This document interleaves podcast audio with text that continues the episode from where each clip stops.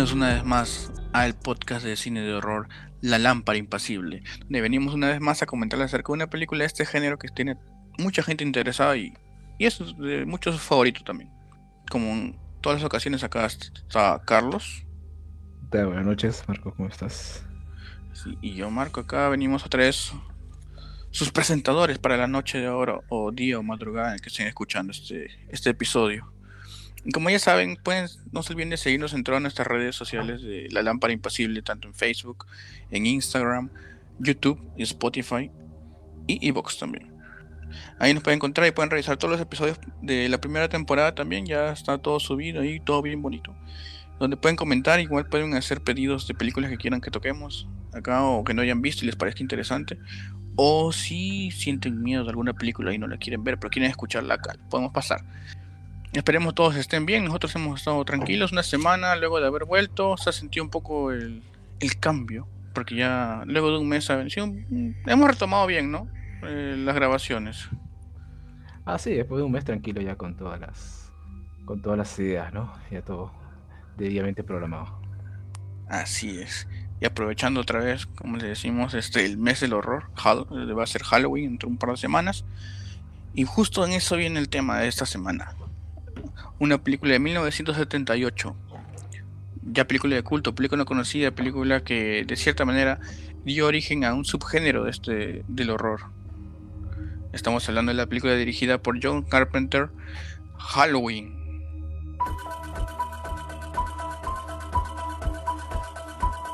Esta película es, creo que ya es conocida por muchos, inclusive si no la han visto, o sea, ya está en, digamos, en, la mente de, todo, todas las personas, ¿no? Cuando relacionas películas de terror se te vienen ciertos este, personajes clásicos, ¿no? Como Freddy, este, Jason, también este Leatherface o Chucky. Y también está este Michael Myers, quien es el personaje o digamos el antagonista de esta película. Si no confundir con Mike Myers, que es el de Austin Powers. El, de Austin Powers. Al principio me confundí un poco por el nombre. Michael, le decía Mike, Michael. Y hasta que ya. Después se te, va, se te va quedando bien. Bien marcada la diferencia. es recontra conocido. No, no Austin Powers, sino me refiero a Mike Myers, a Myers, el asesino. no, aparte de la, conocida máscara y su tremendo cuchillo de cocina. Eh, esta musiquita, ¿no? En particular, que se ha quedado grabada para, para todos. Que, que esto es compuesta por el mismo director, ¿no? Y yo creo que teniendo cierta referencia el, el tema de psicosis, ¿no? Que va por ahí. Es un toque, digamos, minimalista, pero es así potente, digamos, en lo cuanto se, se refiere a horror, ¿no? Está ahí, te, te, mantiene tenso con esta música así. Y bueno, sucede que esto... Y esta película, dirigida por George Carpenter, como habíamos dicho, y producida por Deborah Hill, no, no, le dieron mucho presupuesto, ¿no? O sea, como que le dijeron, hay que hacer una película de, de, de horror y te damos cierta cantidad nomás, ¿no? Él aceptó con tal de ciertas especificaciones así. Quería que su nombre esté sobre los títulos iniciales y que él tenga control sobre todo lo que iba a pasar, digamos. Que no le vayan a, no vayan a meter mano como sucede ahora con, con algunas producciones. Y bueno, sucede que pasa que le dieron 325 mil dólares nada más de presupuesto. Con lo cual se tuvo que ingeniar para hacer todo. Bueno, no podían contratar muchos actores porque no había plata. Mayormente este, fueron este, amateurs, ¿no? O sea, en sus primeros roles, ¿no? Y tuvieron que grabar todo en 28 días, creo, más o menos un mes, no sé si un poco menos. Y porque y trataron de grabar todo en, o sea, en la historia que sea el mismo día, ¿no? Para que no haya este cambios de ropa o de, problemas de continuidad, ¿no? Como sucede a veces en las películas que transcurren en un largo periodo de tiempo.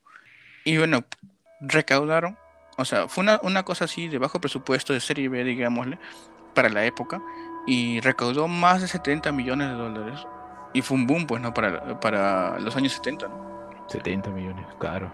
Bastante plata. incluso, como decía, que no pudo tener muchos actores, este, digamos, reconocidos, este, pero sí llamaron a uno, a Donald Pleasant, quien ya era el único que tenía este, experiencia, digamos, en, cine, ¿no? Había estado, el que yo más papel que recuerdo es estado en las películas de James Bond, como el antagonista, Blofeld, y de, ahí fue que lo llamaron por acá. Otro que había sido rumoreado, intentaron este, contratar fue a Christopher Lee, ya reconocido actor, pero él rechazó la oportunidad. Y años después, en una entrevista, este, Y ya me dijo que se arrepentía de haber hecho eso, ¿no? Porque miren todo el, el impacto que tuvo esta película después. Y hablando de actores, este es el debut cinematográfico para la ahora ya conocida actriz Jamie Lee Curtis, que ya la habrán visto en varios Halloweens y en otras películas. Yo me acuerdo con una con Schwarzenegger inclusive, porque se ha desarrollado en varios papeles. Pero un caso curioso es que ella es hija de la actriz de Psicosis. Eso le daba como un plus, creo yo, a, a, su papel ¿no? o a su participación. Creo que ese era el jale que tenía pensado el director, ¿no? llamar a alguien que, cuya madre estaba representada en otra obra. Así que pensó que de repente ese iba a ser su gancho ¿no? de publicidad. Pero bueno, les contamos acerca de esta historia que ocurre en Haddonfield, Illinois.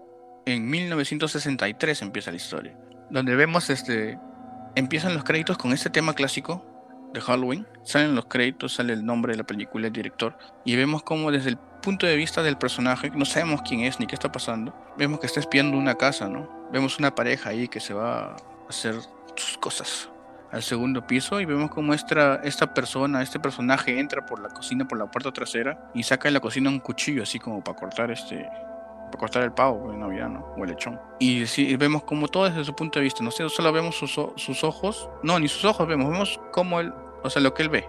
Y vemos que recoge una máscara del piso y se la pone y vemos así solamente los dos agujeros negros, ¿no? Y justo vemos que un chico se va, se va por las escaleras a, a la calle ya y sube y encuentra a la chica, ¿no? Y, le empieza a cuchillar de la nada, hasta que la mata, pues, De la nada, ¿no? Después vemos cómo este, este personaje, porque no sabemos quién es, sale de la casa y vemos que se queda parado, ¿no? Y vemos llegar una pareja en un auto. Y esta pareja dice que lo reconoce, ¿no? Dice, Michael, ¿qué pasa, no? Le quita la máscara y, y podemos, ahí cambia totalmente el, el, ángulo de la cámara y vemos que en verdad es un, un niño con un cuchillo en la mano. Está disfrazado de payaso, ¿no? Sí, está disfrazado de payaso. De payasito chupetín se había disfrazado. Y bueno, y ahí acaba esta escena, ¿no? Vemos solamente este que era un niño con la mirada perdida y acababa de matar, acababa de matar este, a su hermana, si no me equivoco. Debe ser su hermana, yo, yo, tampoco me imaginaba, o sea, cuando empezó todo, ¿no? En primera persona, como dices, le veía la mano y dije, ¿quién será? Debe ser, un, debe ser mismo ya adulto, ¿no? Pero no me imaginaba que iba a ser este un niño, y mucho menos alguien, con, o parecía, parecía que era conocido, parte de la familia, ¿no? Que mató uh -huh. a su hermano, ¿no? ¿Por qué? Ni idea. Ni idea, nunca nos explican. Y de ahí todo ocurre, hay un salto de 15 años donde vemos a, al doctor Loomis, Sam Loomis, vemos llegando en un auto conversando con la enfermera diciéndole que van a recoger un paciente para poder encerrarlo, no para curarlo, ¿no? O sea, ellos quieren encerrarlo. Y es curioso porque llegan a este manicomio que parece Arkham, la, el asilo Arkham de, de, de, Gotham, porque todo está lloviendo, todo el, el ambiente es así tan terrorífico. Y cuando llegan, lo que encuentran es a los, digamos, a los pacientes caminando libres, ¿no? Por el jardín, ¿no? En plena lluvia. Y entonces deciden bajar para que les abran la puerta, ¿no? Vemos que uno de estos pacientes se sube al techo y a la fuerza, ¿no? Rompe las lunas con la mano, todo así, y saca a la enfermera de adentro y les roba el carro. Y pone primera y ahí se va mismo rápidos y furiosos. Y nos enteramos por el doctor que dice que es él. Él se ha escapado, no dice quién más. Y alguien se fue, tomó el carro y se los dejó ahí en la lluvia. La cosa es que el doctor estaba muy, muy molesto y preocupado. De ahí pasamos, a, ya es de mañana y estamos en otra vez en Haddonfield, solo que esta vez es esta vez es el día de Halloween, porque es 31 de octubre. Han pasado 15 años desde que ese asesinato en la casa. Y vemos como la, ahí vemos a la protagonista, ¿no? A Laurie, Laurie Strode. Y vemos a la protagonista, Laurie Strode, que está yendo a, a la escuela, ¿no? Y va con sus libros. Todo es como la típica este, chica tranquila, estudiosa. La celebridad. Claro, y es niñera también, porque vemos que se cruza con un niño que le dice, no, sí, más tarde te voy a, voy a ir a tu casa porque tus padres van a salir y vamos a ver películas y hacer una calabaza y todo eso. Y a todo esto en el camino se cruzan con una casa abandonada, que dicen es de los Myers, que, que ahí sucedieron los asesinatos de hace 15 años y que está embrujada y que no, nadie debe entrar, no. Entonces ella sigue caminando y vemos que desde adentro de la casa hay alguien, está viendo, sí. Cuando ella fue a dejar un sobre, aparece la nada que este, no me había acordado de esa parte y me, me causó impacto. Porque la, lo chévere de la historia es la música también, que no es, no es como, digamos, estos este, actuales jump scares que suben la música al nivel 100, sino que esta es suave, pero aparece en momentos fuertes. Y bueno, luego de esto, vemos que ya llega a la escuela y mientras en las clases ve desde la ventana que alguien la está observando desde afuera. Una forma, si no sabemos quién es.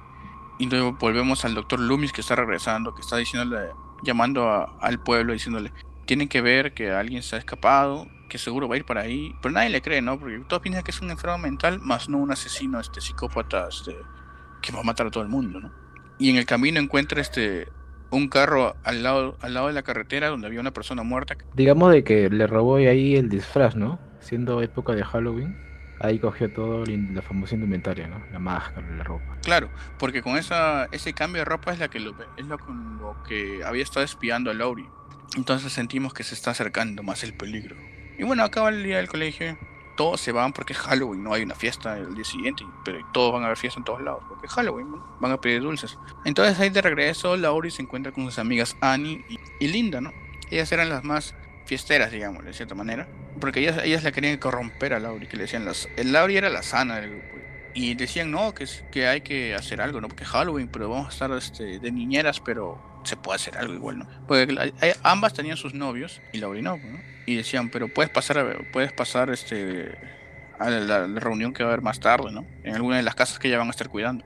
Entonces deciden despedirse, se van, ¿no? Pero hay una escena clásica en esta parte donde vemos que ellos están caminando por la vereda y unos arbustos más adelante se ve a, este, a este, a este hombre, ¿no? A Michael Myers. Ya sabemos que es Michael Myers.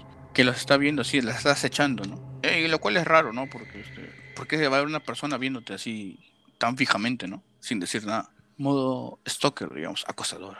Y bueno, además se sigue avanzando el día, llega la noche, o la tarde más bien, donde se van a encontrar este Laurie y Annie para ir a cuidar a un par de niños en otro vecindario. Y ellos mientras van en el coche de, la amiga de Laurie, atrás van siendo perseguidos por el mismo coche que fue robado la, la noche anterior en el, digamos, en el hospital psiquiátrico, pues, ¿no? Y vemos que llegan al vecindario y este coche los observa y dice, ah, ya, acá es vemos cómo se separan las dos, cada uno va a la casa que va a cuidar. Y deciden pasar una, digamos, noche tranquila de Halloween, ¿no? Ven películas con el niño, este, comen, hablan por teléfono, las cosas que se hacían en los 70, pues, ¿no? No había celulares en esa época, no había ni Netflix había en esa época. Tenía que ver lo que daba en la tele nomás. Estaban viendo su cine millonario, su función estelar tranquilamente. Cuando vemos, cuando vemos que Annie le llama a su novio, no le dice que, que, lo vaya a recoger, que lo vaya a recoger porque él estaba castigado. Y ella dice, ya, voy a ir. Y en, este, y en estas cosas que suceden, vemos como que Michael le encuentra justo cuando va a subir al carro y la mata, pues, ¿no? Pero la mata así mal. O sea, si no le dice nada, ni siquiera habla Mike. Y entonces vemos qué pasó, ¿no? Para todo esto, Annie ya había dejado a la niña que estaba cuidando donde estaba Laura. Entonces luego vemos que en, otro auto llega Linda a esta casa con su novio también y deciden entrar. Y como no encuentran a Annie, deciden hacer lo que cualquier, cualquier pareja haría cuando llega a una casa que no hay nadie, ¿no? Y sabe que no va a venir nadie. Se ponen a hacer el delicioso. Pues. en una casa que no era suya. O sea, pero bien, bien conchudos. Recontra, dijeron, no, y dijeron, ya, aquí es. Y bueno, ahí era, porque, luego Michael nos mata, pues porque se cruza con ellos. O sea, Michael no mata ni siquiera por una razón, mata porque te cruzaste en su camino y no le caes bien. Ni siquiera que no le caes bien, o sea, lo mataste nomás. lo mata nomás, o sea. Y así acaba con ambos, ¿no? Pero tenía bastante fuerza, ¿no? Porque el, tipo ese terminó clavado en un armario, me parece. Sí, tienes razón, porque el primero lo ahorcó, lo levantó y sus pies estaban colgando y le clavó el cuchillo, pues, y le dejó ahí colgado, así clavado, como dices. Y vemos también más cosas acerca que aporta, digamos, o escenas clásicas de, de esta película, ¿no? Como, como tú mencionas, esta que, que clavó al, al pata en, la pared. Y también esta que se pone una sábana y usa los lentes de este, del novio para asustar digamos, a asesinar a Linda, ¿no? En la cual la ahorca también y le clava sus cuchillas. Y en el momento que le están ahorcando a Linda, ella, ella llama también a la casa donde estaba Laurie. Y Laurie piensa que le están haciendo una broma, ¿no? Porque una cosa curiosa, ahorita que me he recordado, es que esos gritos que le están marcando suenan como gemidos y Lauri se lo toma así, Lauri se lo toma como broma, pues, ¿no? Le mandaron el audio de los gemidos por WhatsApp. Claro, el audio de los gemidos de WhatsApp le pusieron, le pusieron en el teléfono y Lauri no hizo caso, pues. Pensando que era broma, pero se quedó escuchando su borratazo, ¿no? Claro, se escuchó así como que eso no es. Y todavía le decía, no, ya pues para, ¿no? Y la otra seguía y que lo estaban marcando. Hasta que la matan y Michael contesta el teléfono y hace la, la, de, la respiración nomás, ¿no? Bueno, Laura decide poner a o sea, mandar a la cama a los niños que estaba cuidando y ella decide ir a, revisar la casa, ¿no?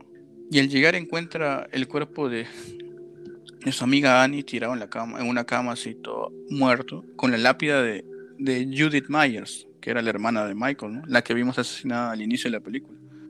Entonces, ¿qué pasó? Dice, ¿no? ¿Qué pasó? Y encuentra el cuerpo de las otras dos personas asesinadas también. Entonces ahí cuando está ahí lamentándose o asustada por lo que acaba de encontrar, Michael lo encuentra y como que le hace, le quiere acuchillar, pero solamente le raspa el brazo. Y es donde ella cae por las escaleras y trata de escapar. Y se va, ¿no? O sea, llega a salir de la casa y vemos como Michael solo camina, ¿no? Es otra cosa clásica de estas películas, ¿no? Que digamos de cierta manera se demostró o se mostró por primera vez en esta, en que como Laurie, corría aterrada hasta la casa del frente. Primero no le quisieron ayudar en la casa de los vecinos del costado, vale, gracias. Y Michael solo caminaba, ¿no? No lo veíamos correr en ningún momento. Él caminaba no, En ningún, momento corre, ¿no? Simplemente te, te acecha de esa manera. Pero justo también estaba por ahí este, buscando ya el, el doctor Loomis, había contactado con la policía y estaban rondando la zona y él también había visto el carro que le habían robado. Y decía, por aquí debe ser.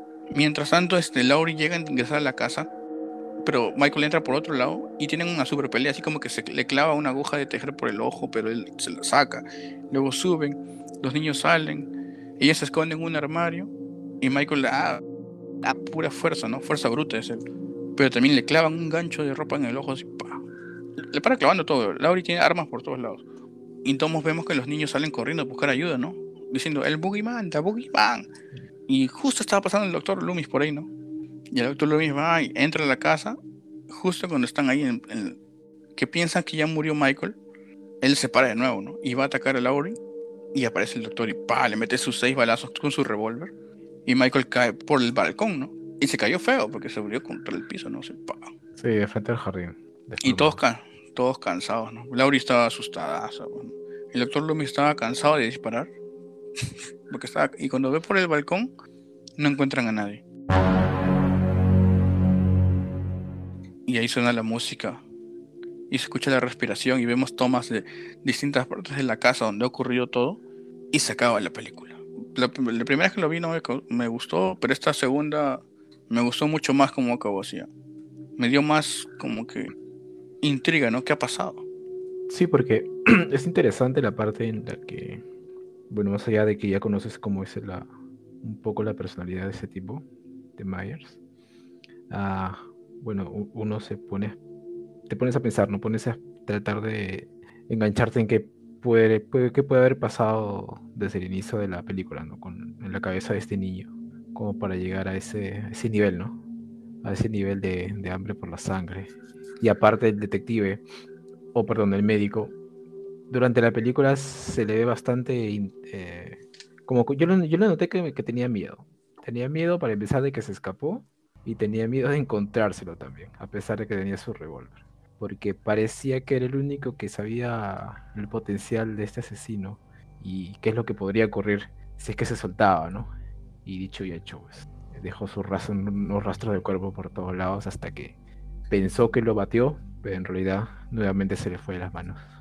Inclusive hay una parte que él le dice a, creo que a un doctor o al mismo policía que lo ayudaba, le dice este que él, él ha trabajado, él ha, trabajado porque era el doctor de, de, Michael por 15 años y nunca ha dicho una sola palabra, pero algo que sí recalca es que en sus ojos de él no existe solamente, no existe nada, ¿no? Tiene una mirada perdida donde solo lo único que puede verse ahí a través de ellos es pura maldad. Exacto, maldad pura, eso es algo bien descrito por, por el doctor hacia, hacia Myers.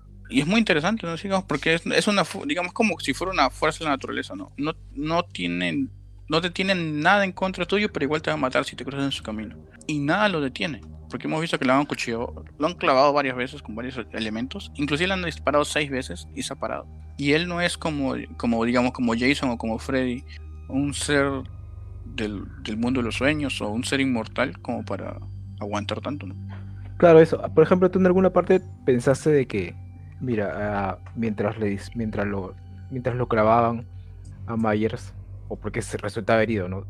yo no me, en ningún momento me puse a pensar, de repente este es un ser así místico o algo paranormal, ¿no? Yo simplemente pensaba de que este era un tipo, eh, un tipo en su locura, de que tenía una fuerza de, que le sacaba la fuerza de, de, su misma mente, ¿no? Que estaba desquiciado, ¿no? Pero en, por ningún momento se me pasó por, por la cabeza de que de repente este tipo eh, llamaba a sus fuerzas, no sé, de algún, de algún punto de la oscuridad, algo así, ¿no? tenebrosos, pero más allá de eso no.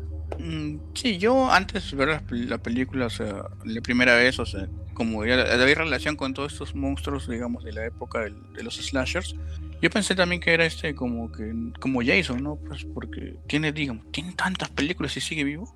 O sea, y en ninguna gana. O una que otra sí, pero este, qué raro, ¿no? Me imaginé que, o sea, también tenía ese, como si ya estuviera muerto, como un, no un zombie, sino como que ya estuviera muerto, tiene invulnerabilidad hacia los ataques que le hagan, Y también fuerza sobrehumana, ¿no? Pero es algo natural en él, ¿no? Es algo, como dicen, ¿no? ¿Será que su el, el, no ver, no tener nada más que maldad en su, en su mente, lo hace soportar el dolor y, todo eso. De ahí, otra cosa que ya les hemos comentado durante la película que se llama Michael Myers, pero no saben por qué persigue a Laurie. Y si quieren saber, tienen que ver la segunda parte.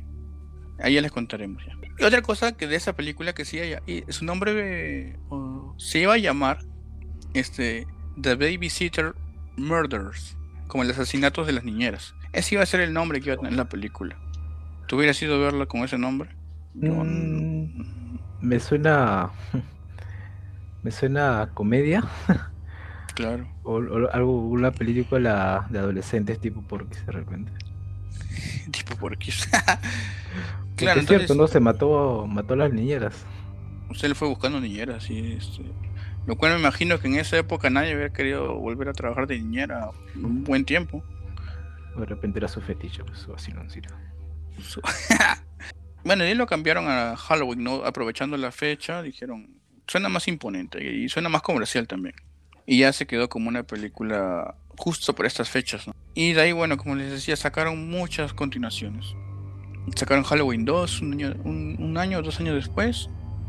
De ahí sacaron Halloween 3, la cual tiene, digamos, de cierta manera no tiene relación con nada de, los Myers, porque se llama Halloween 3, The Season of the Witch, o sea, la temporada de las brujas. Que tiene otra historia aparte que no sé por qué le pusieron Halloween. Le pusieron Halloween como queriendo llamar la atención, ¿no? Pero la gente se quejó, pues, ¿no? Y de 4, donde sí continúa este, la historia de Michael Myers, ¿no? 4, hay 5, hay 6 de ahí, de ahí hay otra que es Halloween 20 años después. De ahí Halloween Resurrección. Y de ahí sacaron este, el remake, digamos, con el director Rob Zombie, que, uh, que es mucho más violento que este. Y te explica un poco más el pasado de Michael, ¿no? Como ya, te, ya no es simple, simplemente pura maldad, sino estás tiene una historia atrás. Y tiene dos partes esta película, Halloween 1 y 2. A mí me gustaron. Algunos dicen que no tanto porque no tenía, no era, era más que un slasher que una película de suspenso como tanto fue esta de acá. Una nueva versión que continúa esta original de acá, que yo creo que continúa la segunda, pero así dicen las fuentes, dicen así. Y que, bueno, crea una tercera línea temporal en esta franquicia. Y este, este mes de octubre del 2021 se va a estrenar la siguiente, la siguiente parte, Halloween Kills, que estamos esperando que llegue al cine acá en Perú al menos. Porque la que salió el 2018 fue muy chévere. Y es interesante ver cómo desde el 78 hasta el 2021 es un personaje como tal que no tiene ni siquiera poderes, se mantiene relevante y imponente de cierta manera. Porque cuando vi el tráiler para Halloween Kills dije, qué chévere lo están haciendo Michael Myers. Mantiene esa, esa esencia. Yo creo que de esta película del 78, ¿no? Tiene una máscara, no puedes ver sus ojos solamente ves un tipo con un, ¿cómo le llaman este saco? Este, esta ropa, una sola ropa, y aparte el cuchillo, pues. Claro, y, aparte ves que no, ¿cómo dices? No habla, o sea, no, no tiene sentimientos por nada, por nada, ni nadie, solamente avanza y avanza. Ni siquiera un animal es así. Claro, puedes, este, como, como en esta película, ¿no? Puedes correr, puedes escaparte donde quieras y das la vuelta y ya te lo encuentras ahí.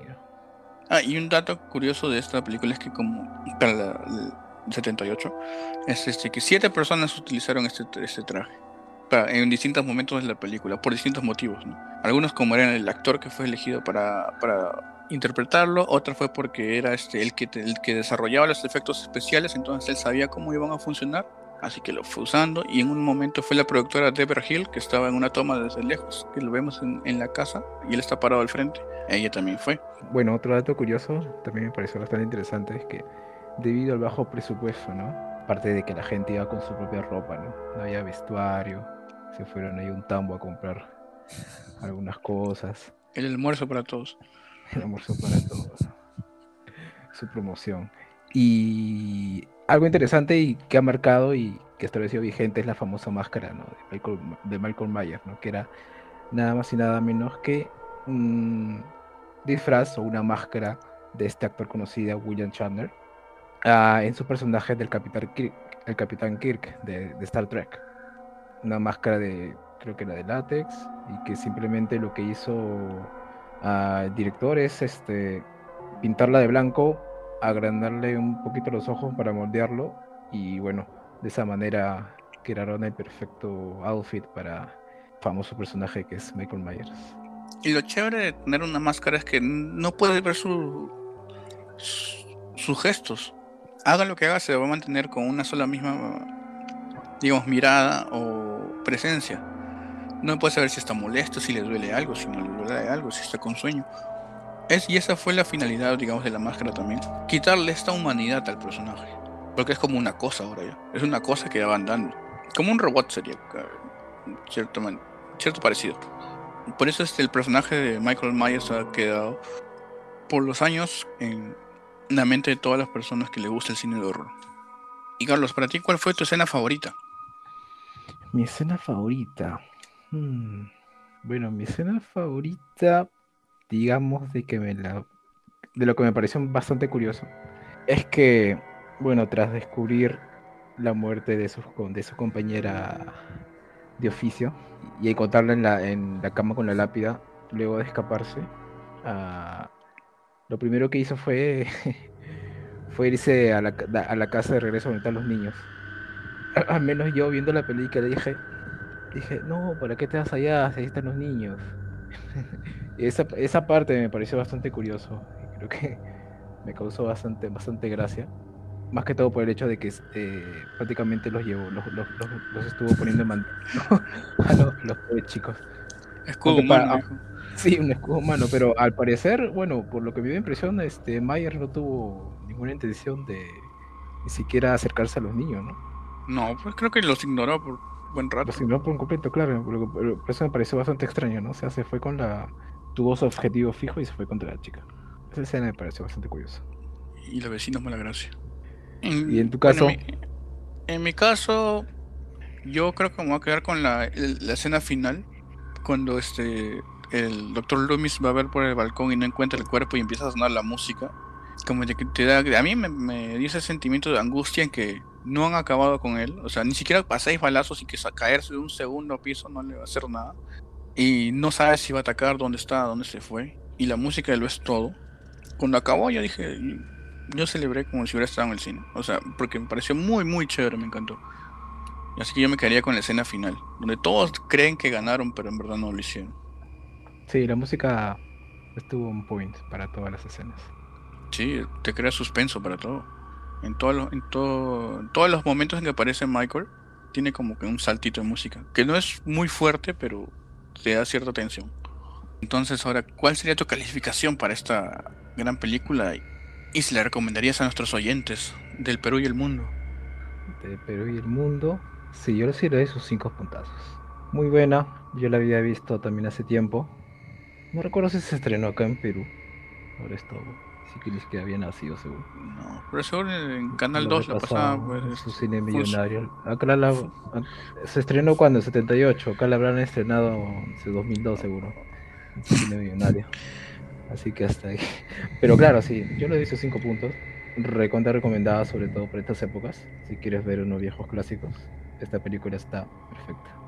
Yo también le doy sus 5 estrellas, sus 5 estrellazas a un clásico que, como dicen, ya cuántos años han pasado y le he vuelto a ver y ya queda. Yo lo he sentido como si fuera lo máximo. Y es muy interesante cómo vemos como algo cotidiano es, puede ser tan terrorífico, ¿no? Que otra cosa que quería mencionar, que eran los años 70, donde todo, donde digamos el peligro era representado como algo cercano para ellos. Y en este caso, al ser este ellas niñeras, el peligro estaba en su misma ciudad y estaban en, entrar en la casa que ellas estaban. O sea, no, no era un, peligro lejano como es en otros casos, ¿no? Como los monstruos o los aliens, ¿no? O el bosque, que hay animales raros, ¿no? Era algo, una persona que no te iba a dejar tranquila, por más que tú trates de estar seguro. Ese horror cotidiano es muy, muy chévere. Así que yo también le doy sus cinco estrellas y les recomiendo a todos los que nos escuchan de, de Perú y el mundo, ¿no? En Croacia, en Irlanda, en Alemania, en Brasil, en México y en Estados Unidos también. Así es, no sé cómo nos entienden en Europa, pero espero que nos entiendan algo. Después de ver esta, ¿cuál de las secuelas tú crees que podríamos recomendar? Yo les recomiendo. para mantenernos enganchados. Yo les recomiendo, igual van a querer ver la 2, la, la 2 original, porque esta película te queda enganchado. Y ahí, si no te dices, no, es muy, es muy antiguo, que no, te recomiendo Halloween 2018, porque es, y es algo actual, o sea, con los métodos actuales de cine, pero mantiene la esencia de esta película. Mantiene mucho la esencia de esta película. Es por lo que también ha estado involucrado el director, ¿no? John Carpenter. Y, si te gusta. Busco el busco el póster porque el póster está buenazo. De, oh, la, la, máscara desgastada, cuarteada. Claro, es como que sucedió. Como el se estrenó en 2018, son 40 años de primer Halloween y se siente todo ese tiempo, ¿no? Es como si tú puedes ver a, la actriz Jamie Lee Curtis que sigue interpretando su personaje 40 años después. Y tiene todo, tiene todo, todo lo que vas a ver. O sea, son todos los detalles, digamos, la cicatriz del brazo que le hicieron, la sigue manteniendo y cosas así.